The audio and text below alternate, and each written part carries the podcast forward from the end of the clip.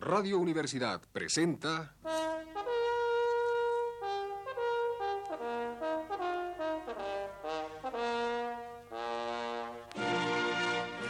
Testimonios.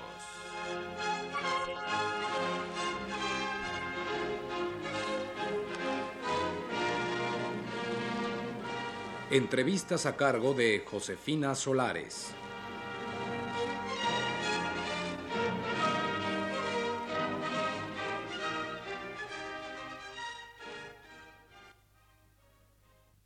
Esta noche está con nosotros el escritor Alberto Dalal. Señor Dalal, ¿existe realmente, si la podemos llamar así, arquitectura mexicana contemporánea? Existe si consideramos como arquitectura mexicana contemporánea todo lo que se construye en la actualidad en México. Sin embargo, si analizamos estos términos o si los consideramos como una tendencia, como un estilo, como una corriente en el México de hoy, evidentemente no existe. No existe porque no hay una cohesión entre las personas que se dedican creativamente a hacer arquitectura. No existe una em, afinidad de objetivos, tanto estéticos como sociales, como técnicos, que eh, llevara a considerar que la arquitectura mexicana contemporánea es, por ejemplo, una escuela. Creo que la arquitectura, por ser un arte impuro, en el cual influyen en igual medida las ideas, los fenómenos sociales, eh, los avances técnicos, pero fundamentalmente las formas de vida, requiere de una percepción muy especial de sus creadores. En el caso de la arquitectura mexicana contemporánea ha sucedido una cosa curiosa. Se ha dicho que existe realmente e incluso se han organizado exposiciones eh, muy grandes que se han llevado a diferentes países europeos, pero en realidad eh, estas exposiciones, esta muestra de, las, de la arquitectura, de las obras que se están haciendo en arquitectura en México, no corresponde precisamente a una escuela, a una corriente o a una... Eh, no corresponde a un objetivo estético. Sucede que nosotros, eh, por tener la influencia de la arquitectura prehispánica, después de la arquitectura colonial y después de una arquitectura sui generis que se ha creado eh, como resultado de los fenómenos económico-políticos sociales en México, no eh, ha surgido a causa de estos fenómenos una pluralidad de estilos, una pluralidad de tendencias. La influencia del racionalismo arquitectónico europeo, la influencia de la arquitectura japonesa, la influencia incluso de la pintura europea en la arquitectura mexicana ha sido contundente. Pero todas estas corrientes, estas tendencias han sido asimiladas o captadas individualmente por los arquitectos. Entonces probablemente surgirá una arquitectura mexicana contemporánea, una escuela que realmente exprese la realidad mexicana actual. Hubo un intento de esto ah, en la época postrevolucionaria, en la época de Cárdenas sobre todo. Eh, sucede que el fenómeno social, la Revolución Mexicana, tuvo una gran influencia en el arte mexicano. Lo sabemos eh, y lo palpamos muy nítidamente en la producción pictórica, en pintura. Lo captamos en eh, la enorme escuela mexicana de danza moderna que ocurrió, que sobrevino en aquella época. Pero en la cuestión arquitectónica, en el aspecto arquitectónico, probablemente dos o tres figuras intentaron realmente captar ese momento histórico. Recuerdo y menciono sobre todos es decir, principalmente a Carlos Obregón Santa Cilia. Sus edificios, a pesar de que en la actualidad nos parezcan pasados de moda, entre comillas, o poco funcionales, entre comillas, realmente captan la esencia de una, de una arquitectura que eh, proviene desde la época prehispánica, pasa por la colonial y expresa ese momento histórico que es la Revolución Mexicana y la construcción de México o la reconstrucción de México después de la, de la Guerra Civil de 1910.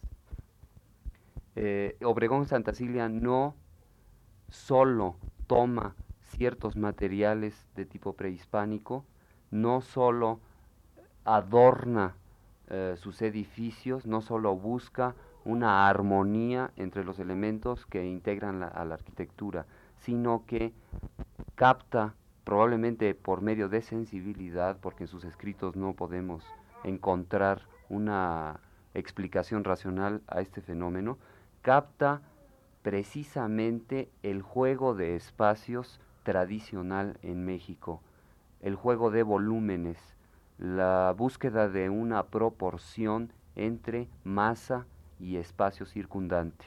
Esto lo logra Obregón Santa Cilia, no solo en sus obras, en obras eh, comerciales como el Hotel del Prado, eh, lo logra en, en el edificio de la Secretaría de Salubridad y lo logra en ese arreglo estupendo al que no, el que no, que no ha sido reconocido, que es el Monumento de la Revolución. Bueno, ¿y cree usted que el, el, arquitecto mexicano es este convencional? En la actualidad creo que la gran mayoría de los arquitectos mexicanos son convencionales en la medida en que viven y trabajan para una clase social convencional, que es la clase media alta y la gran burguesía. No creo que se han desprendido todavía de em, precisamente las características de esa clase media alta y de esa alta burguesía, por desgracia.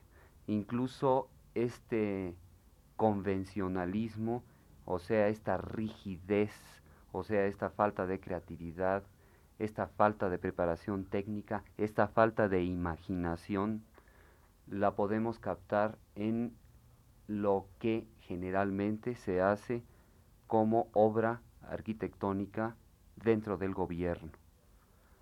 Todavía se hacen en serie los eh, monstruosos hospitales o las monstruosas oficinas de gobierno o las monstruosas casas en el Pedregal y en las Lomas. Por desgracia digo, porque el arquitecto debe erigirse después de entender el programa arquitectónico que va a resolver, debe erigirse en creador. Esto no es un fenómeno eh, exclusivo de los, eh, es decir, no es un requerimiento exclusivo de los arquitectos, es un requerimiento de todo tipo de creador. Sin embargo, en la arquitectura resulta notable cómo el arquitecto mexicano de pronto no es capaz de ir hacia adelante en sus concepciones. Todavía resuelve sus problemas arquitectónicos por medio de esquemas. Repite muchísimo lo que se ha hecho ya en el racionalismo, lo que se ha hecho ya en lo que se llama International Style. También podemos encontrar la repetición de lo logrado por Le Corbusier y lo logrado por Mies van der Rohe, en general lo logrado por el Bauhaus en su totalidad. Entonces, ¿cree usted que se deba a un fenómeno cultural el hecho de que el arquitecto mexicano no puede expresarse libremente? Sí se debe a un hecho cultural en el sentido de que eh, sus actividades podemos localizarlas en el plano de la creatividad, en el plano de la concepción, en el plano de la preparación. Sin embargo, fundamentalmente se debe a un fenómeno social. Sucede que vivimos una especie de colonialismo cultural en México, a pesar de todo lo que se diga eh, en contrario, Y en arquitectura, insisto, por ser una, un arte em, impuro, en el sentido de que eh, la técnica eh, pesa, eh, cuenta casi tanto como la cuestión estética, em, los procedimientos de construcción son fundamentales en ella. creo que en la arquitectura este colonialismo cultural se hace muy palpable este colonialismo cultural responde a una, ah, a una serie de condiciones económico-sociales, naturalmente, pero el problema radica en la doble personalidad que en la época contemporánea debe tener fundamentalmente el arquitecto, el ser un técnico y el ser un artista. Sucede que los avances técnicos que podemos alcanzar en México tienen que ser eh, avances adaptables a la realidad mexicana.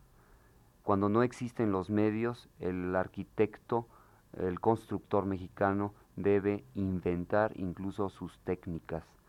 Y no sucede en la, llamémosle, industria de la construcción, sino que los patrones técnicos, tecnológicos, están adaptados a la situación mexicana, pero provienen fundamentalmente de los países desarrollados. En este sentido, los arquitectos mexicanos mm, deberían prepararse más técnicamente, ser una especie de ingenieros arquitectos, ingenieros artistas, como sucedió a principios del siglo en la arquitectura europea la arquitectura europea de esa época respondió a una revolución industrial y respondió a una innovación técnica.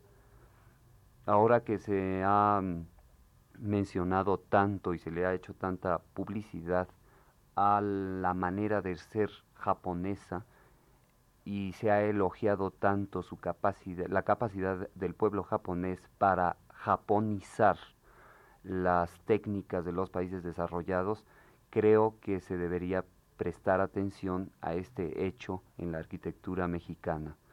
El arquitecto mexicano debería inventar o adaptar las técnicas de, que provienen de los países desarrollados en términos de construcción de edificios, pero debería adaptarlos tan fundamentalmente como para que se generalizara su utilización en el medio mexicano. Señor Dalali, díganos por último, ¿cuál es a grandes rasgos el fenómeno del urbanismo?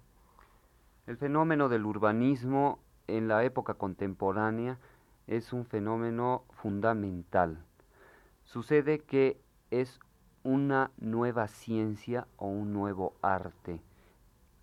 Eh, se consideró por mucho tiempo que el urbanismo o el arte urbano, como también puede llamarse, no es otra cosa que la suma de la actividad arquitectónica de una ciudad o de una región dada. Este concepto ha sido superado por la realidad. Nos hemos dado cuenta de que el urbanismo o el arte urbano no puede sino responder a las necesidades colectivas contemporáneas. Cuando hablamos de arquitectura podemos hablar de individuos o de familias o de conglomerados muy reducidos. Cuando hablamos de urbanismo hablamos de colectividad, hablamos de ciudades. En este sentido, el urbanismo está evolucionando muy rápidamente pero creo que habrá que revolucionarlo. Sucede que los problemas contemporáneos del urbanismo son monstruosos y son además muy sugestivos.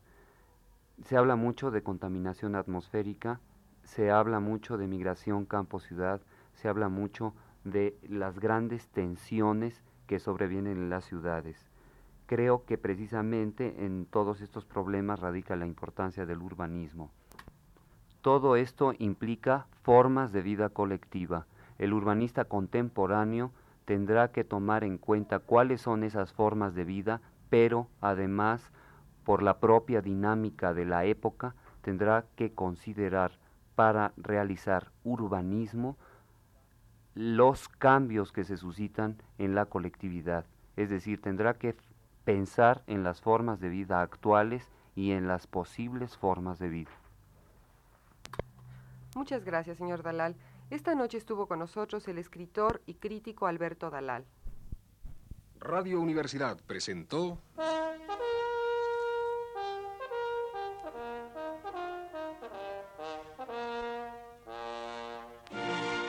Testimonios.